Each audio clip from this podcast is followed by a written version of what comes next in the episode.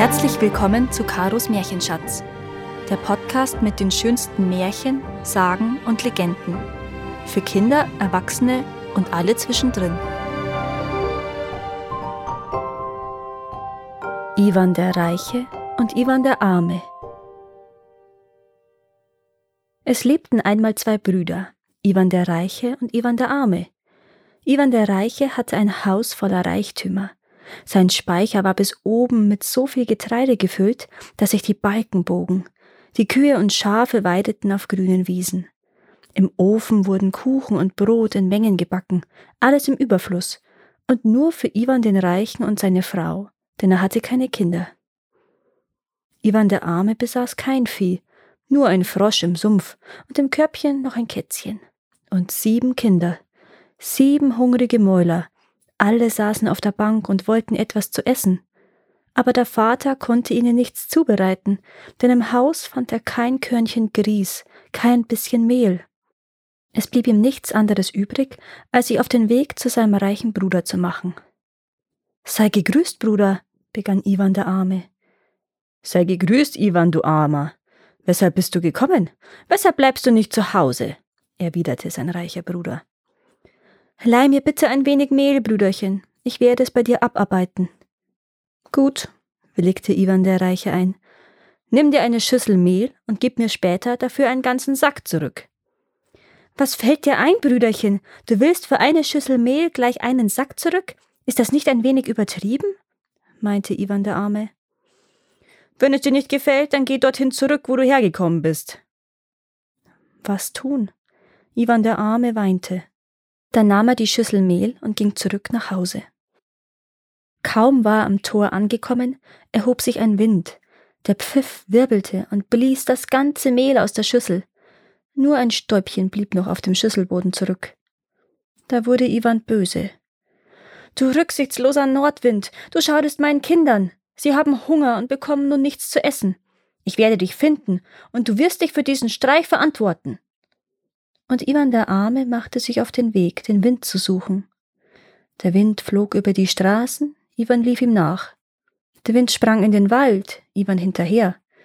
Der Wind kam zu einer riesigen Eiche und verschwand zwischen ihren Wurzeln. Iwan folgte ihm auch dorthin. Jetzt erst sah der Wind Iwan. Kommst du mich besuchen, Bäuerchen? fragte er. Na ja, es ist so, erklärte Iwan.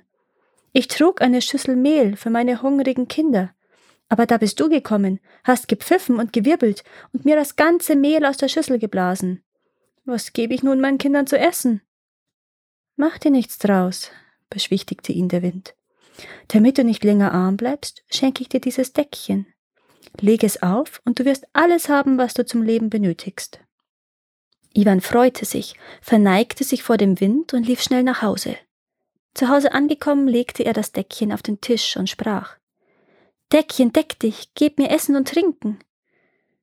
Kaum hatte er das ausgesprochen, standen auf dem Deckchen Piroggen, Kuchen, geräuchertes Fleisch, Krautsuppe, Gerstenbrei mit Honig und vieles andere mehr. Iwan und seine Kinder aßen sich satt und gingen schlafen. Aber kaum hatten sie sich am nächsten Morgen an den Tisch gesetzt, um zu frühstücken, trat schon Iwan der Reiche ein.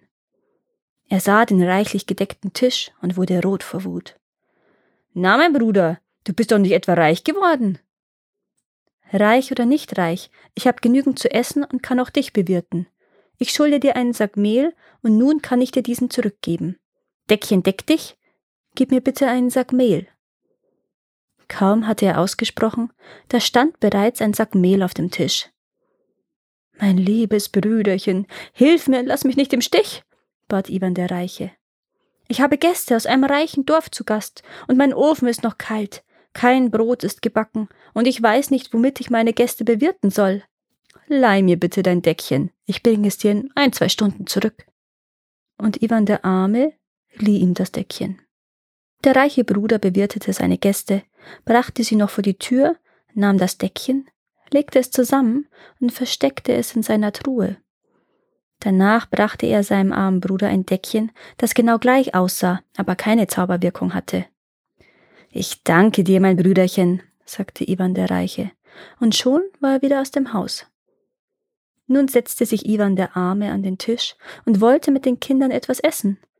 Er legte das Deckchen auf den Tisch und sprach Deckchen, deck dich und bereite uns unser Abendbrot. Das Deckchen lag schön weiß und sauber da. Aber es wurden keine Speisen gedeckt, kein Essen bereitgestellt. Daraufhin ging Iwan der Arme zu seinem Bruder. Was hast du mit meinem Deckchen gemacht, Brüderchen? Ich weiß von nichts, ich weiß rein gar nichts. Was ich genommen habe, das habe ich zurückgegeben, behauptete der reiche Bruder. Iwan der Arme weinte und ging nach Hause zurück. Es verging ein Tag, ein zweiter, und die Kinder weinten und wollten etwas zu essen. Doch im Haus war nicht einmal eine Handvoll Mehl. Was sollte Iwan der Arme nun unternehmen? Er machte sich auf den Weg zu seinem reichen Bruder. Sei gegrüßt, Brüderchen, meinte er. Iwan, du Armer, weshalb bist du gekommen und nicht zu Hause geblieben? fuhr ihn sein reicher Bruder an. Meine Kinder weinen und möchten etwas essen. Gib mir bitte ein wenig Mehl oder Graupen oder gar nur ein Stückchen Brot, Brüderchen, bat Iwan der Arme. Für dich habe ich kein Mehl, keine Graupen und auch kein Brot. Wenn du möchtest, dann geh in den Keller und nimm dir dort aus dem Fass ein Teller Gelee. Iwan nahm den Teller und wanderte nach Hause. Unterwegs schien die Sonne, sie wärmte und warf einen Regenbogen auf das Gelee, das immer weicher wurde und dann vom Teller auf die Straße rutschte. Auf dem Teller blieb nur eine kleine Pfütze. Da wurde Iwan der Arme böse. Du unvernünftige Sonne, du spielst und meine Kinder weinen vor Hunger. Ich werde dich schon finden und du wirst dich verantworten.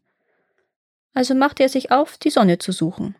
Er ging und ging, die Sonne immer vorneweg. Gegen Abend versteckte sie sich hinter einem Berg. Erst jetzt stellte Iwan sie.